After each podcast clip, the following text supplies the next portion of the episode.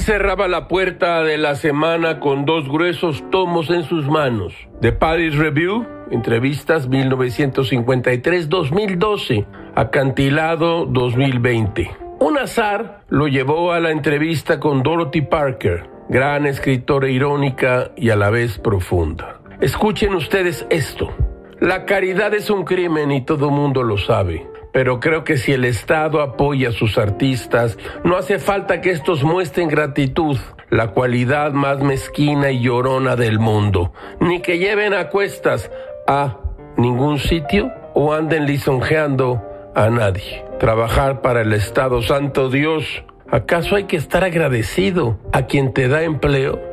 que el Estado se moleste en ver lo que están tratando de hacer sus artistas, como hacen en Francia en la Académie Française. Los artistas forman parte del país y el Estado debería reconocerlo, de forma que tanto este como aquellos puedan estar orgullosos de sus esfuerzos.